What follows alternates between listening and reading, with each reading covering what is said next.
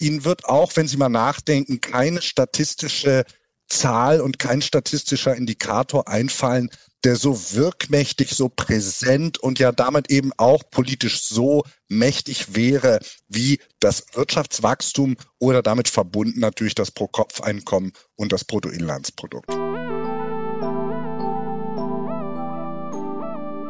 Wachstum ist irgendwie die Lösung aller gesellschaftlichen, politischen und ökonomischen Probleme. Es gab so die vage Vorstellung, dass eine gute Regierungsführung auf Statistiken beruhen muss. Aber die Aufräumarbeiten, das sozusagen Aufräumen nach einer Katastrophe, ist wachstumsfördernd.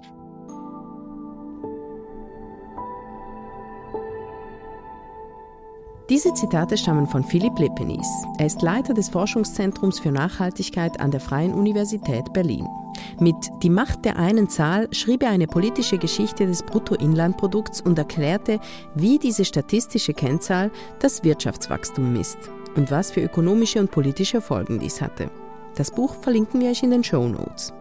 Für uns beantwortete Philipp Lepenis die Frage, was wächst, wenn die Wirtschaft wächst?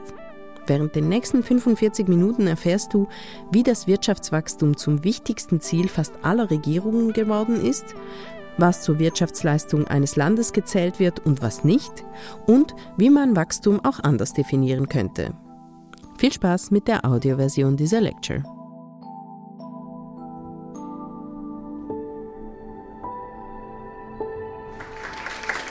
Ja, vielen Dank. Ich hoffe, Sie können mich auch alle hören.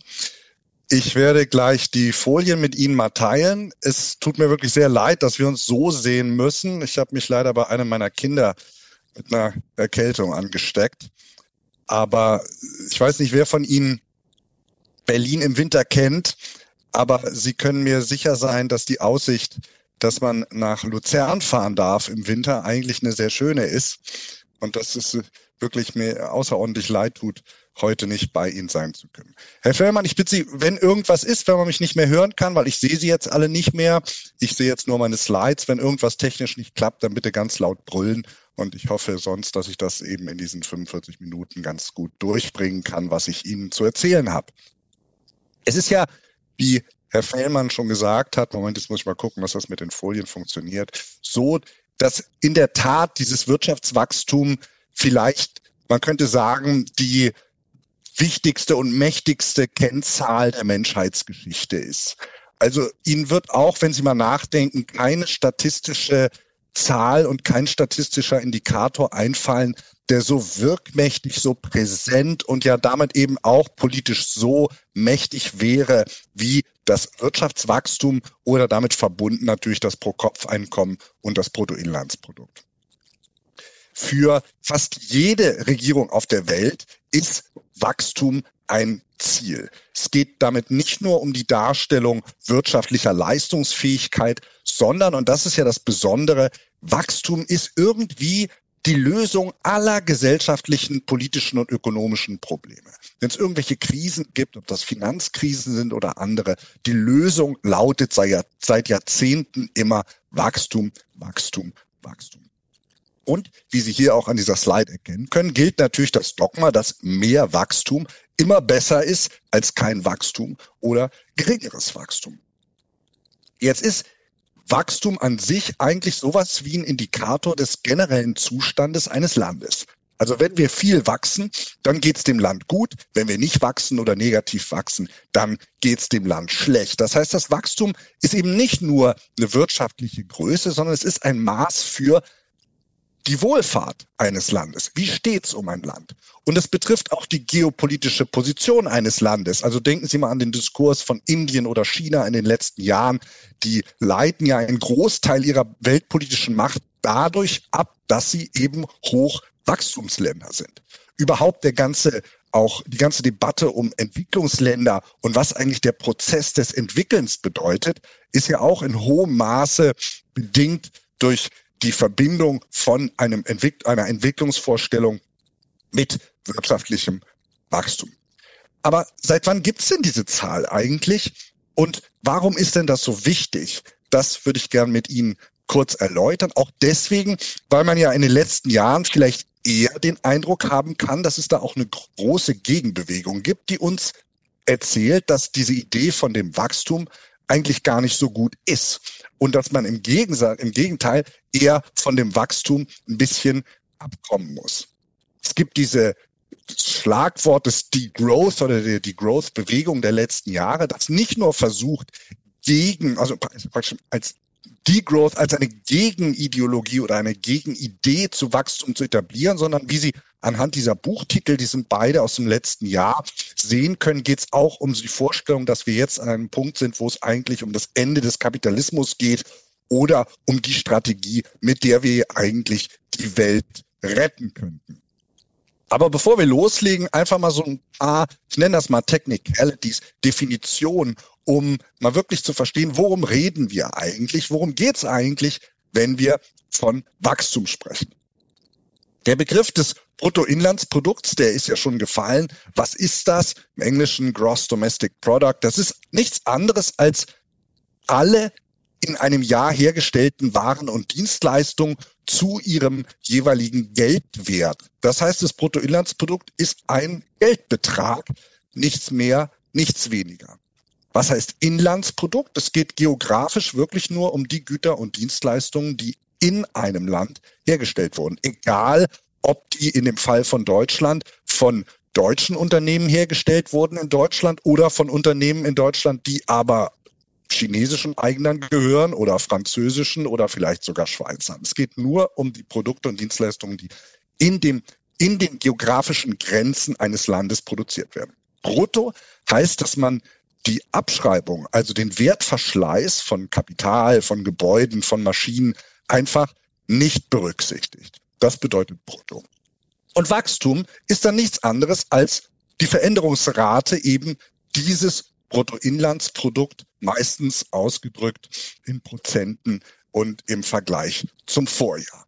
Das heißt, wenn wir von Wachstum reden, und da muss man auch immer so ein bisschen drauf achten, gerade auch wenn man diese Degrowth-Debatte verfolgt, was jetzt eigentlich der Wachstumsbegriff ist, den man da kritisiert. Kritisiert man grundsätzlich den Kapitalismus, grundsätzlich bestimmte Auswüchse unserer Wirtschaftsform oder geht es wirklich nur um dieses Wachstum? Aber wir halten jetzt mal fest, unter Wachstum verstehen wir jetzt erstmal nichts anderes als die Veränderungsrate des Bruttoinlandsprodukts.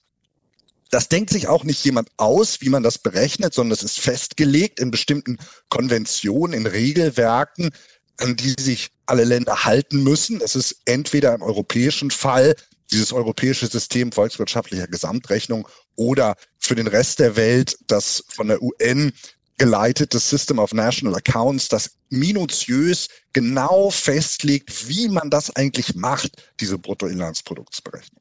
Und das klingt natürlich jetzt erstmal super langweilig und Sie können sich fragen, warum soll ich das jetzt wissen? Ja, weil man nochmal festhalten muss, dass diese Berechnung des Wachstums eine hoheitliche Aufgabe des Staates ist. Das heißt, die Wachstumsziffern auch der Schweiz, aber natürlich auch der Bundesrepublik und alle anderen Länder, die man so kennt, die kommen nicht von irgendwelchen Forschungsinstituten, die kommen auch nicht von irgendwelchen Professoren, sondern die kommen immer von staatlichen Einrichtungen. Und es gibt auch nur eine Wachstumszahl für ein Land. Es gibt nicht unterschiedliche, es gibt nicht unterschiedliche Ansichten, wie das Wachstum ist, sondern das wird einheitlich gemacht als hoheitliche Aufgabe und ist damit, und das ist das Spannende, bestes Beispiel für das, was man Regieren nach Zahlen nennen kann. Und diese Vorstellung, dass es ein Regieren nach Zahlen gibt, das ist erstmal nichts Falsches, sondern es ist eher eine Beobachtung dessen, was äh, modernes Regieren ausmacht. Und modernes Regieren heißt jetzt nicht Regieren im 20. oder 21. Jahrhundert, sondern das heißt wirklich Regieren seit der Moderne, also seit dem 17. Jahrhundert, seit dem Dreißigjährigen Krieg. Also was ändert sich denn da in dem, was wir Regieren nennen? Und da hat Michel Foucault, den Sie hier auf dem Bild sehen, mal diesen Begriff geprägt, Gouvernementalité, also der, der Technik des Regierens, der Logik des Regierens. Und für ihn war ganz wichtig, dass sich in dieser Moderne des 17. Jahrhunderts ein Verständnis ausbildet, dass die Regierung ihr Regierungshandeln auf Zahlen basieren muss. Das heißt natürlich nicht, dass man im 17. Jahrhundert das Bruttoinlandsprodukt kannte. Das kannte man natürlich nicht. Aber es gab so die vage Vorstellung, dass eine gute Regierungsführung auf Statistiken beruhen muss Und Statistik, das Wort Statistik, interessanterweise kommt das Wort Statistik daher, dass man irgendwann auch den Begriff des Staates in diesem Wort unterbringen wollte. Das ist praktisch eine neue Erfindung, das Wort Statistik. Und man wollte damit zum Ausdruck bringen, dass man bestimmte Zahlen für den Staat und für staatliche Regierungslogik generieren muss. Also haben wir es beim Bruttoinlandsprodukt nochmal und auch mit dem Wachstum eben mit der mit einer Ausprägung modernen Regierungs, Regierens zu tun, das laut Michel Foucault eben Grundlage jedweden modernen Regierungsverständnis ist. Das Wachstum an sich kann sich auf drei verschiedene Arten und Weisen berechnen. Zum einen, wie eben schon genannt, indem man einfach den Wert der produzierten Güter und Dienstleistungen zusammenrechnet. Das heißt, man guckt sich die Produktionsseite an, man geht in die Fabriken und guckt, was wird da hergestellt, man geht zu den Dienstleistungsanbietern und zählt, was für Dienstleistungen erbracht wurden. Die Produktionsseite. Man kann aber auch einfach den Konsum messen. Man misst innerhalb eines Jahres, was geben die Menschen in den Landesgrenzen denn aus? Wofür geben die ihr Geld aus? Und rechnet einfach die ganzen Konsumausgaben auf und käme dann auf den gleichen Betrag, den man bekommt, wenn man sich einfach nur die Produktion anguckt. Die dritte Möglichkeit ist, dass man sich die Einkommen anguckt. Wie viel haben die Leute bekommen? Sowohl die Angestellten als auch die Unternehmer. Rechnet das in einem Jahr auf und käme dann auch auf den gleichen Betrag diese Dreigliedrigkeit der Berechnungsmöglichkeiten, die ist eine Konvention. Das heißt, das ist nicht so, dass der Konsum gleich dem Produktionswert ist, sondern das wird gleich gemacht. Und da sind wir auch schon bei einem ganz großen Problem innerhalb dieser Berechnungslogik des Bruttoinlandsprodukts und und der Wachstumsrate, dass da eben immer Punkte sind, die einfach Konventionen sind. Und immer wenn es Konventionen gibt, dann kann man die natürlich auch in Frage stellen ist zum Beispiel im deutschen Fall so, dass wir diese Einkommensberechnung überhaupt nicht machen können, weil in Deutschland die Einkommen der Hocheinkommensempfänger nicht bekannt sind. Also sie haben nicht die Einkommensstatistiken für die Superreichen und sie haben auch andere, gerade die Einkommen von Unternehmern und Familienunternehmern, die sind mehr oder weniger für den Staat unsichtbar. Man weiß es nicht. Man weiß nicht, was bestimmte Bevölkerungsgruppen an Einkommen gewinnen. Also kann man diese Einkommensberechnungsseite gar nicht berücksichtigen. Man macht in Deutschland nur die Konsumberechnung und die Produktionsberechnung. Aber wenn wir von Wachstum reden, dann geht es eben nicht nur um das immer weiter, immer schneller, immer mehr, sondern es geht meistens ja um diesen Fokus auf die Produktion. Also wenn wir von Wachstum reden, wenn wir auch Wachstum kritisieren, dann geht es eigentlich darum, produzieren wir zu viel, produzieren wir falsch, produzieren wir dreckig, produzieren wir nicht nachhaltig. Also es ist ein materieller Begriff. Wenn wir von Wachstum reden, geht es wirklich im Verständnis der meisten Leute und auch im Verständnis der Politiker um das, was wir produzieren. Sie kennen vielleicht auch die Schwierigkeiten und die Probleme, die es mit dieser Berechnungsmethode gibt. Nämlich zum einen, dass bestimmte Tätigkeiten da gar nicht reingerechnet werden, wie zum Beispiel die Hausarbeit. Verzeihen Sie mir diese Bildsprache der 50er Jahre. Ich fand das Bild einfach so gut. Aber natürlich könnte genauso gut da ein Mann stehen. Unbezahlte Hausarbeit wird nicht eingerechnet. Schwarzarbeit, jede illegale Tätigkeit, Prostitution, Drogenhandel, alles ja eigentlich wirtschaftliche Tätigkeiten, werden aber natürlich im Bruttoinlandsprodukt nicht berücksichtigt, weil man einfach die genauen Zahlen davon auch nicht hat. Die dritte Sache, die Umweltzerstörung und die Umweltverschmutzung. Die Tatsache, dass wir vielleicht Biodiversität zerstören, dass wir die Luftqualität äh, mindern, all das Sachen und Elemente, die im Wachstum per Konvention nicht drin sind. Ich hatte gesagt, der Bruttowert bedeutet, dass man Abschreibungen nicht berücksichtigt. Was soll das heißen? Wenn Sie zum Beispiel wie hier so eine typische Berliner Hausfassade, Sie sehen, der, die Qualität der Bausubstanz hat etwas abgenommen. All das würde nicht einberechnet werden. Also Sie könnten den Zustand Ihrer Anlagen sozusagen verkommen und verrotten lassen und das würde sich im Wachstumsbegriff nicht zeigen. Sie hätten damit eine Wachstumszahl, die Ihnen vielleicht suggeriert, dass es dem Land sehr gut geht, dass es der Wirtschaft sehr gut geht, aber der Kapitalbestand, das, was da ist, in seiner Qualität, kann gemindert sein und keiner merkt es, wenn er nur auf diese Zahlen guckt. Ein Problem ist, wenn wir das Bild von da oben links nochmal nehmen und wir gehen jetzt davon aus, dass der Mann, der da durchs Fenster guckt, gar nicht der Ehemann ist und die Frau nicht seine Ehefrau, sondern vielleicht eine Angestellte, die diese Tätigkeiten für einen Marktwert für diesen Mann erledigt. Problematisch am Wachstumsbegriff ist, dass wenn man diese Haushälterin, wenn man so eine Putzfrau ist, kann auch kann auch der Putzmann sein. Ja, also sehen, sehen, Sie, sehen Sie mir nach, dass ich da jetzt äh, sprachlich etwas unsensibel bin. Aber wenn ich meine Haushälterin heirate, dann habe ich eine Wachstumsreduzierung, weil dann nämlich die gleiche Tätigkeit, die die Frau als meine Ehefrau macht, nicht mehr eingerechnet werden. Auch das eine Konvention, die sozusagen problematisch ist in bestimmten Bereichen.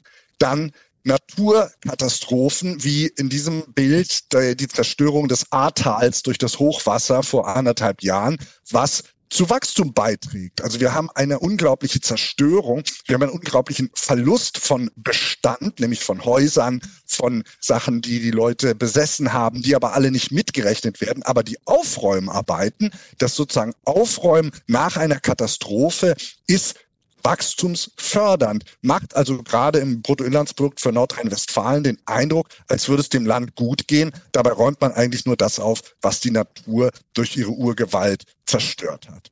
Weiteres Beispiel, was Sie natürlich kennen, Umweltzerstörung. Hier sehen Sie den Teile des entwaldeten brasilianischen Regenwalds und genau das, also das Abholzen, das Zerstören, das mutwillige Zerstören von Umwelt für wirtschaftliche Zwecke geht positiv in den Wachstumsbegriff ein obwohl wir damit eigentlich Schaden anrichten. Also all das Elemente, die uns sagen lassen, dass dieser Wachstumsbegriff ja ganz viele Elemente erhält, enthält, die uns weit davon abbringen müssten, zu sagen, das ist ein Wohlfahrtsmaß oder das ist irgendwie eine aussagekräftige Statistik über den Zustand eines Landes im Sinne von mehr Wachstum gleich gut, weil das ist nicht so. Auch eine Konventionfrage.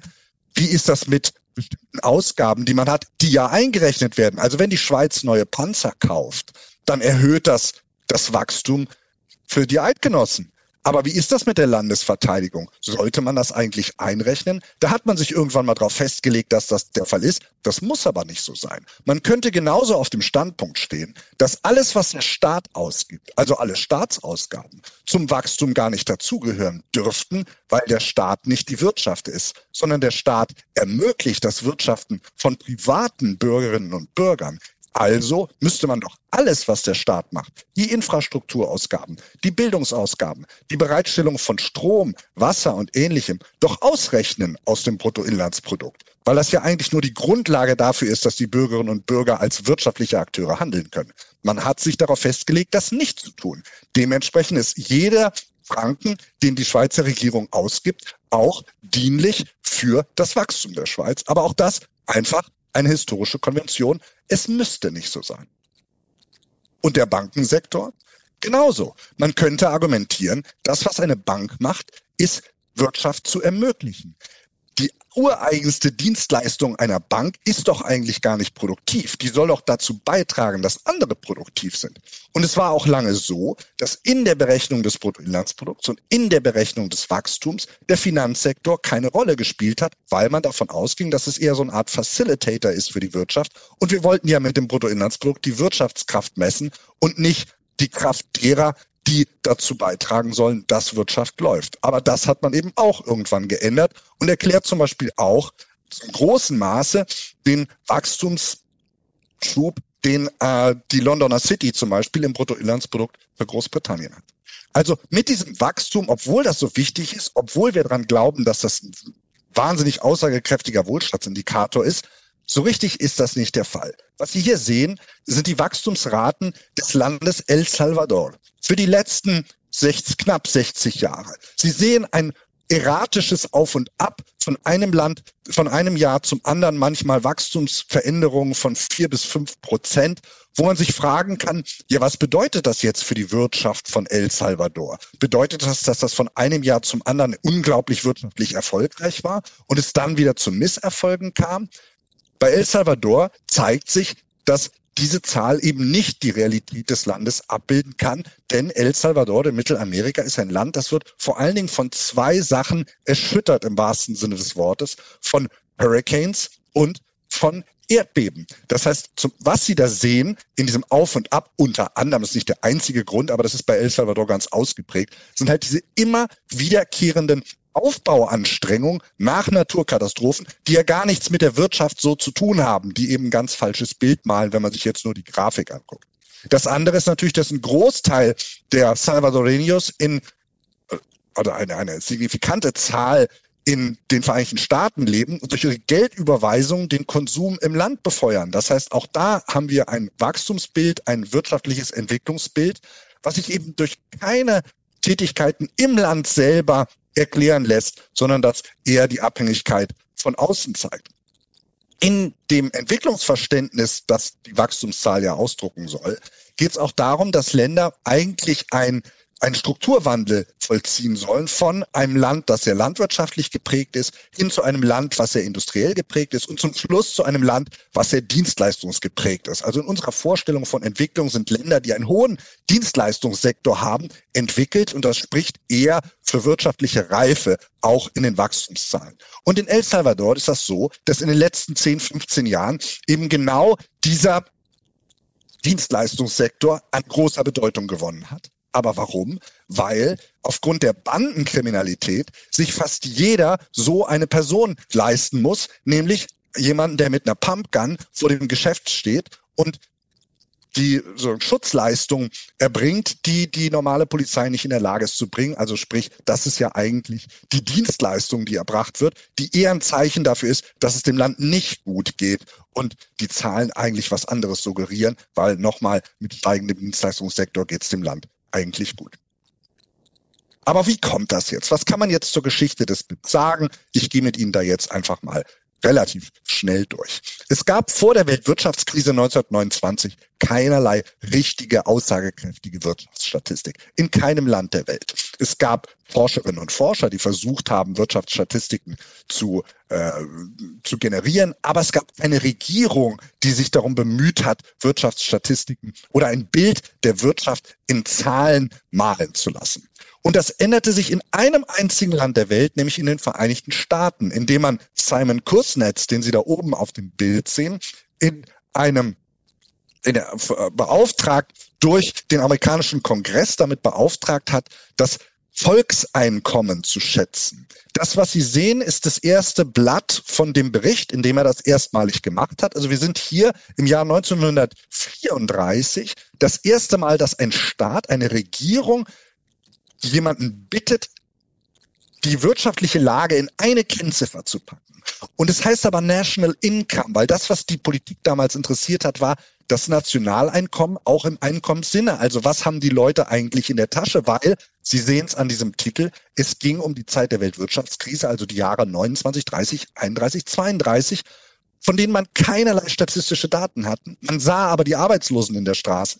Und man musste wissen, was haben die Leute denn eigentlich zum Leben zur Verfügung, um darauf aufbauend dann Politik zu machen?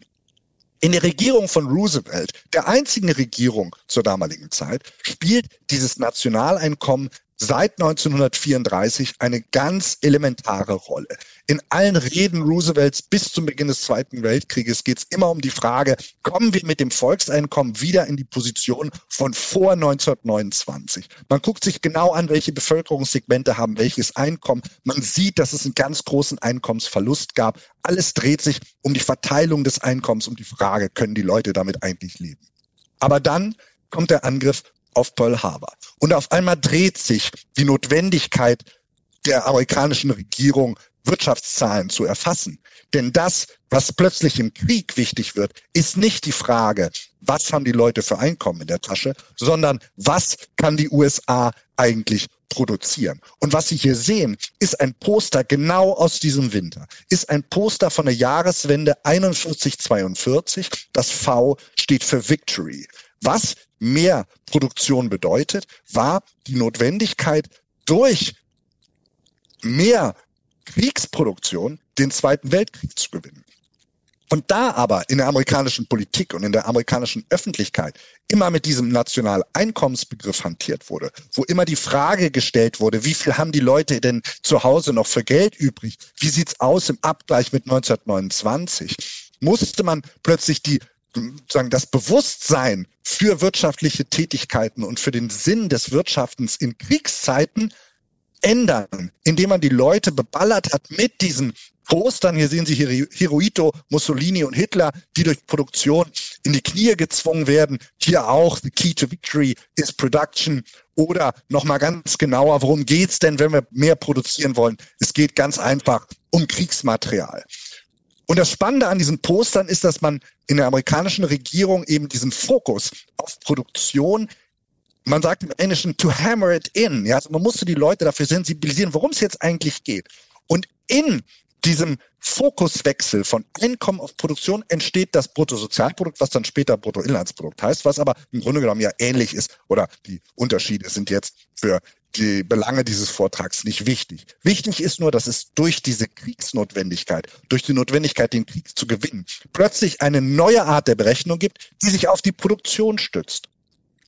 Aber das heißt ja noch nicht, dass man auf Wachstum guckt. Das beginnt später. Das beginnt nämlich genau in dem Moment, wo der Krieg zu Ende ist, wo man den Krieg gewonnen hat, wo man diese Zahl, damals Bruttosozialprodukt, heute Bruttoinlandsprodukt, die eigentlich nur für den Gewinn des Krieges gedacht war. Was macht man dann in dem Moment, wo der Krieg endet, wie am Tag, der hier von Eisenstadt fotografisch dokumentiert wurde? Das Problem ist nicht die Frau, das Problem ist der Mann. Das Problem sind die Millionen von jungen Männern, die wieder nach Hause kommen von dem Kriegsgeschehen. Und die Angst, die die amerikanische Politik 1945 hat, ist bloß kein zweites 1929. Arbeitslosigkeit.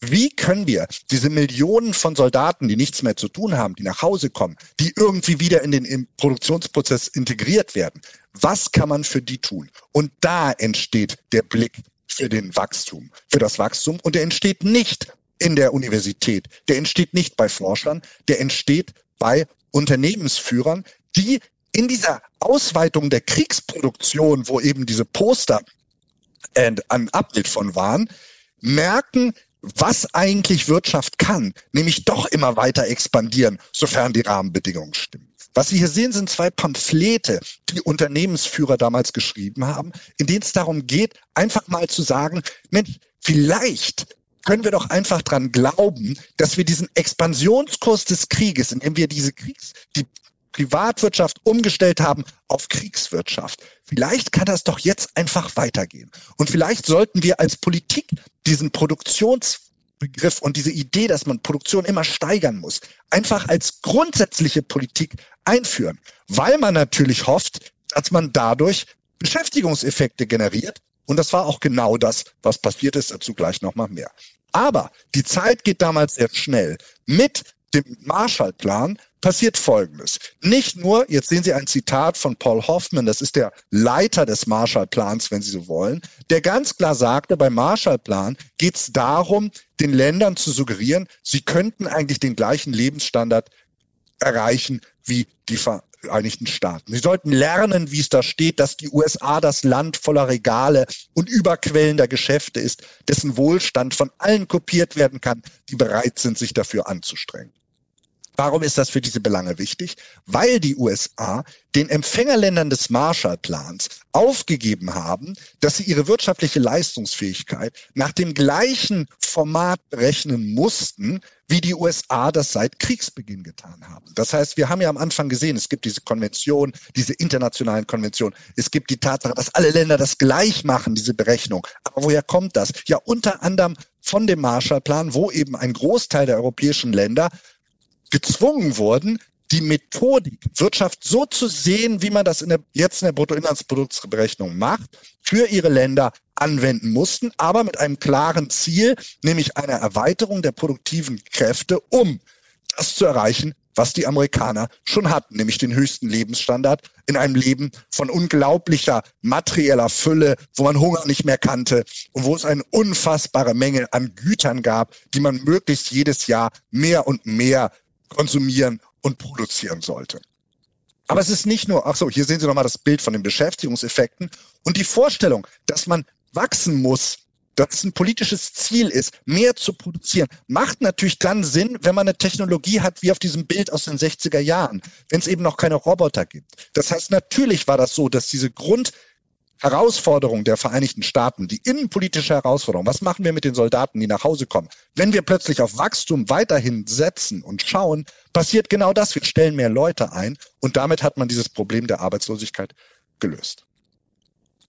Aber relativ schnell zünden die Sowjets ihre eigene Atombombe. Es dauert nur ein paar Jahre und die Sowjets schießen den ersten Satelliten in All. Und ganz grundsätzlich fragt man sich in der freien Welt, wie gut sind die Russen eigentlich? Sind die wirklich so hoch technologisiert?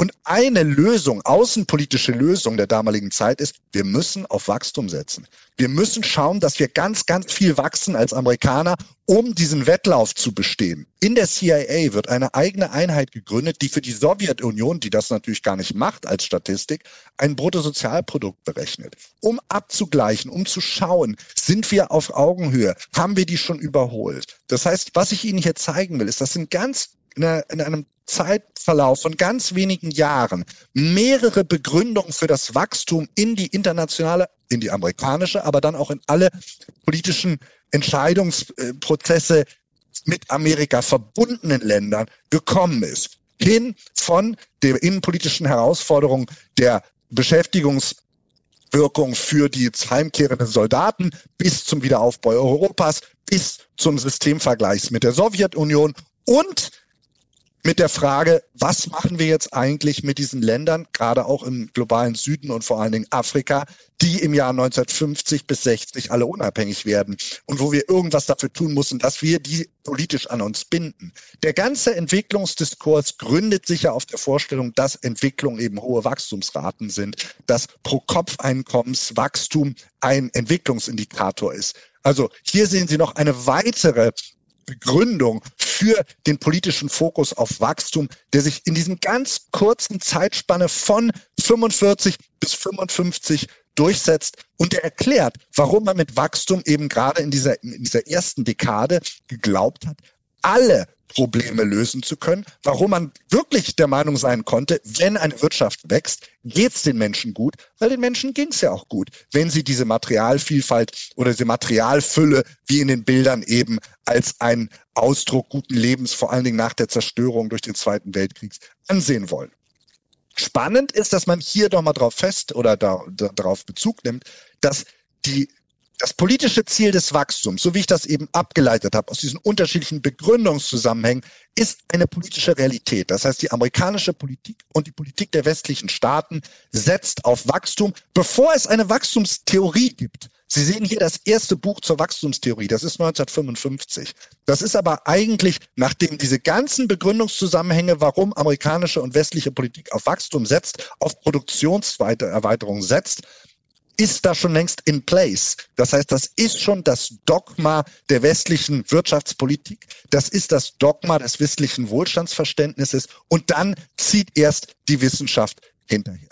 Man nennt diesen extremen Wachstumsfokus der 50er, 60er Jahre auch Growthmanship.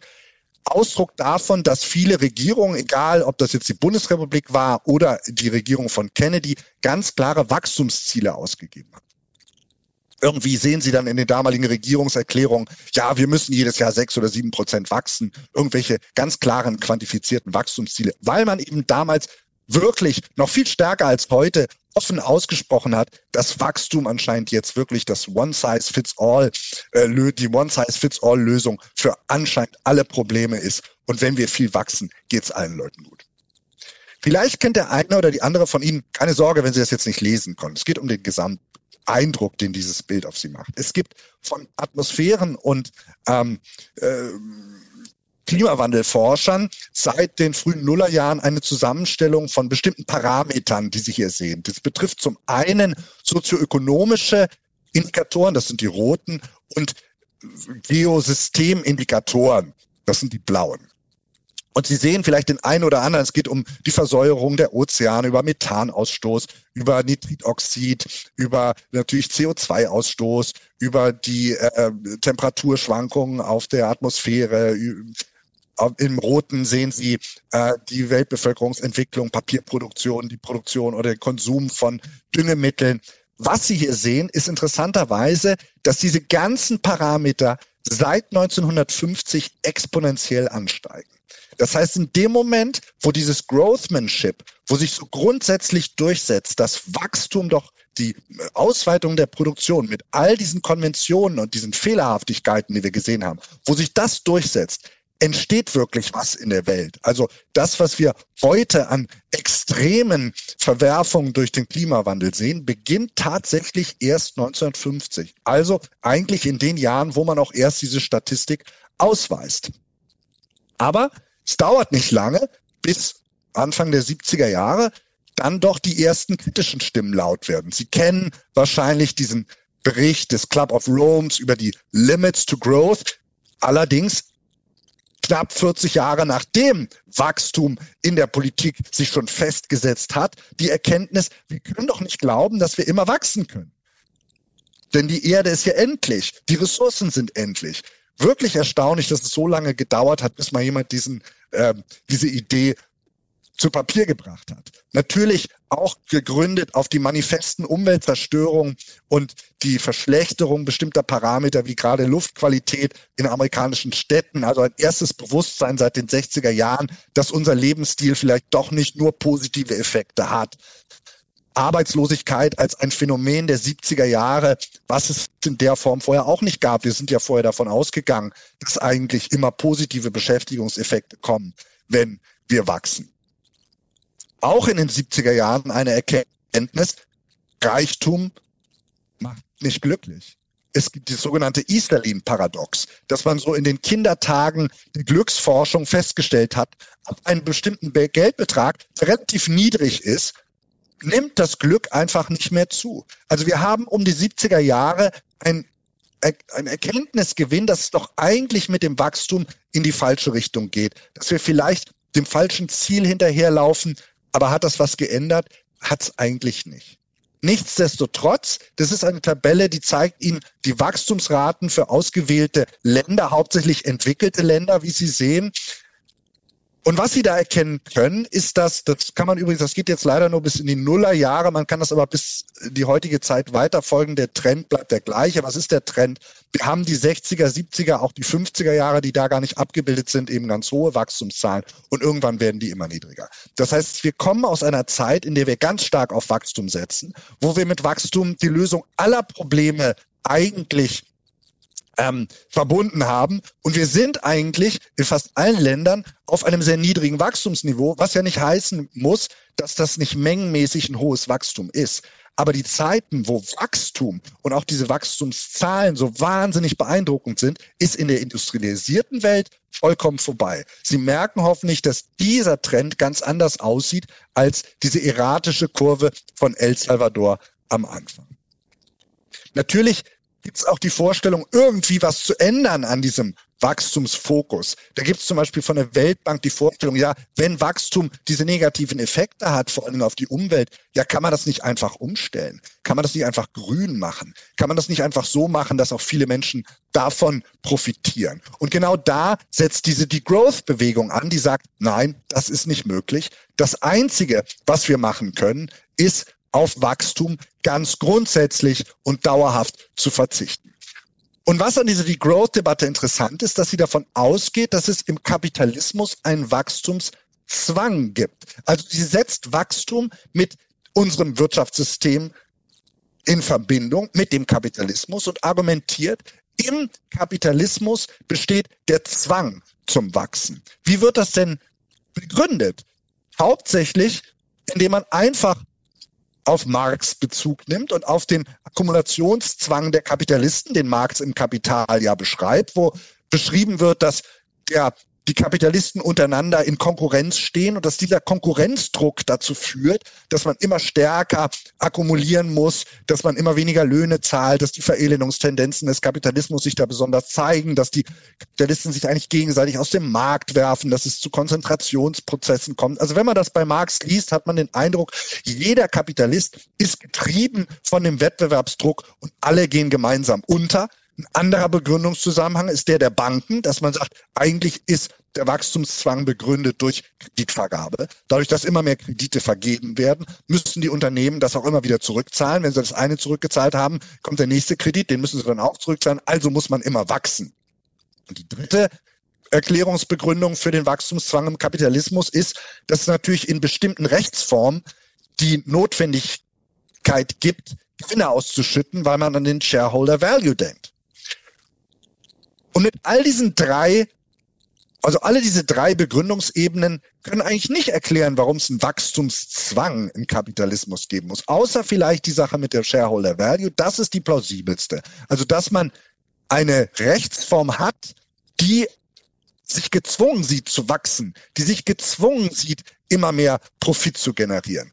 Aber das trifft nicht für alle kapitalistischen Einheiten zu. Das trifft übrigens auch nicht zu, wenn man jetzt alle negativen Effekte des Wachstums, die wir eben in diesen blauen und roten Kurven gesehen haben, auf den Kapitalismus zurückführen. Was Sie hier sehen, ist ein Poster der äh, gleichgeschalteten Gewerkschaft in der DDR zu Zeiten des Marshallplans, wie Sie oben lesen können, gegen die Marshall-Versklavung. Also das ist sozusagen der, der Gegen, das Gegenbild so Marshallplan, also aus dem Kommunismus. Und was steht da? Steigerung der Produktion entscheidet besseres Leben. Und Sie sehen hinten so eine weiße Kurve, so eine Grafik, die auch immer weiter nach oben zeigt, die auch zeigt, dass es in dieser Entwicklung, die die Welt und die das Klima zerstört hat, die die Biodiversität zerstört hat, die sich da in diesen Kurven seit 1950 manifestiert, darf man auf keinen Fall unterschlagen, dass es natürlich auch die nicht kapitalistische Welt war, die auf Produktionsweiterung gesetzt hat. Die haben nicht den Wachstumsbegriff genutzt, die haben auch nicht die Wachstumsstatistik genutzt.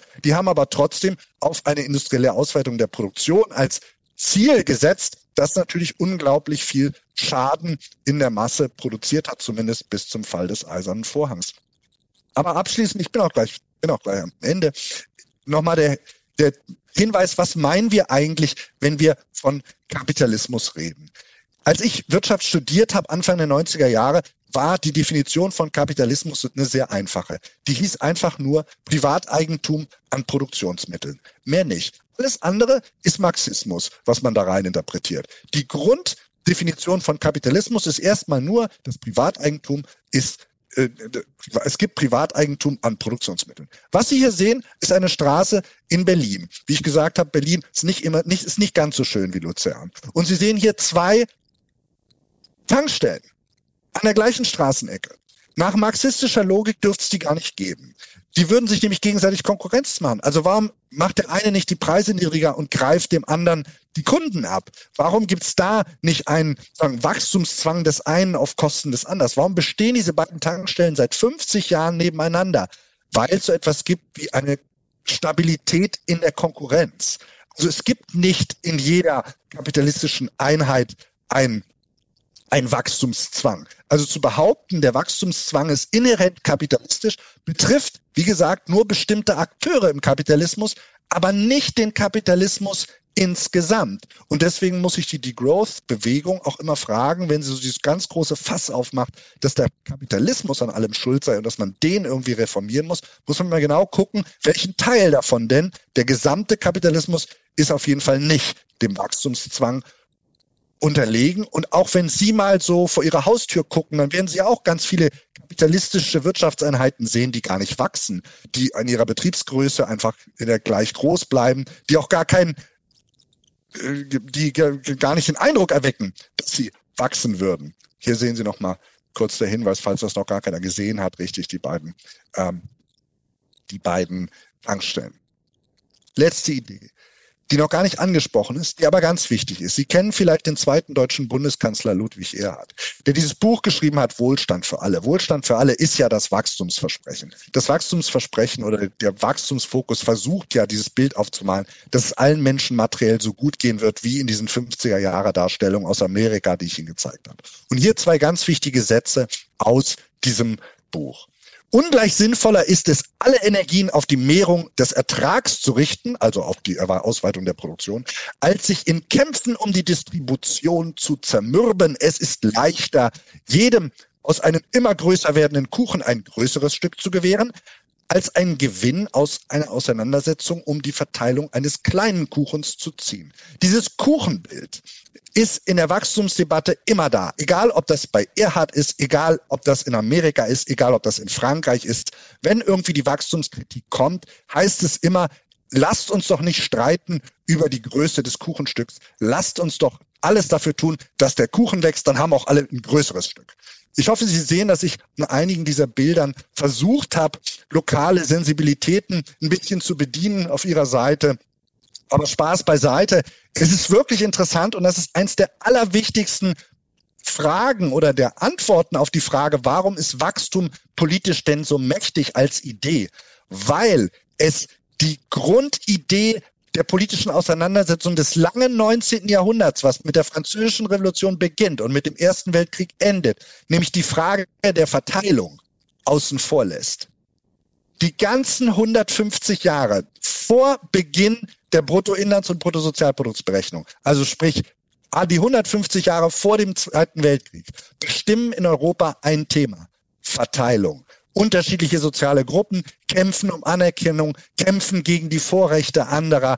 Das ist das eine politische Thema, was alles destabilisiert. Und auf einmal haben wir das Zaubermittel gefunden, mit dem wir vermeintlich die Stabilisierung der Gesellschaft hinbekommen, weil wir allen versprechen dürfen, es wird euch gut gehen. Nur leider mit den Folgen, die diese Rechnungs Berechnungsmethodik hat, klappt das eben nicht so. Man hat in den letzten Jahren versucht, sich irgendwie davon zu lösen von dem Wachstumsbegriff. Eigentlich die ganzen zehn Jahre. Unterschiedliche Länder haben versucht, alternative Messungen hervorzubringen. Aber nie ist es bislang gelungen, sich von diesem Wachstumsbegriff zu lösen, weil er, letzte Folie, eingebettet ist in das Fortschrittsversprechen, was auch aus der französischen Revolution kommt. Das Fortschrittsversprechen, was eigentlich ein wunderschönes ist, eins, das uns das Bild malt einer Zukunft, die immer besser wird, die uns Hoffnung gibt, dass es mir besser gehen wird als meinen Eltern und meinen Kindern besser als mir. Diese Fortschrittserzählung wurde in den 50er Jahren nicht zuletzt durch auch diese Bilder und diese Idee des American Way of Life und dieser Materialität materiell verengt. Keiner kämpft doch heute ernsthaft für politische Rechte, jedenfalls nicht in Demokratien. Es gibt genug Länder, wo das mal wieder an der Tagesordnung ist. Aber dass Fortschritt nur noch materieller Fortschritt heißt, dass man glaubt, man kann materiell und einkommensmäßig immer mehr wachsen, dass man als Politiker glaubt, man muss sich nicht um Verteilungsfragen kümmern, man muss sich nicht um die ökologischen Kosten kümmern. Man muss sich, auch ein wichtiges Thema, nicht um internationale Verflechtungen kümmern, weil wir mit dem Inlandsprodukt und dem Wachstum ja einen Inlandsblick haben und uns einen Teufel scheren darüber, was unser Lebensstil eigentlich in anderen Ländern und Kontinenten einrichtet. Das ist die große Problematik der Wachstumsdebatte und damit bedanke ich mich bei Ihnen für die Aufmerksamkeit. Ich kann Sie leider nicht hören, aber ich sehe, dass Sie klatschen und es gefällt mir außerordentlich gut. Also haben, haben Sie vielen Dank und nochmal sorry, dass ich nicht bei Ihnen sein kann. Tut mir sehr leid. Ich hoffe, es war für Sie trotzdem unterhaltsam. Danke, dass du diese Podcast-Episode gehört hast. Ich hoffe, sie hat dir gefallen und du konntest etwas Neues erfahren und lernen. Und wenn du schon mal da bist, lass uns doch eine Bewertung oder ein paar Sternchen da. Das würde uns sehr helfen. Und wenn du mehr Vorträge vom AHA-Festival hören willst, abonniere diesen Podcast und folge uns auf Instagram und Facebook. Auch über Feedback freuen wir uns sehr. Schreib uns eine Mail an am.aha-festival.ch. Aha, ein Podcast für Wissen ist eine Zusammenarbeit von Christoph Fellmann und mir, Anna Matjaschewitsch. Mitproduziert und komponiert hat Nikola Milos Misic.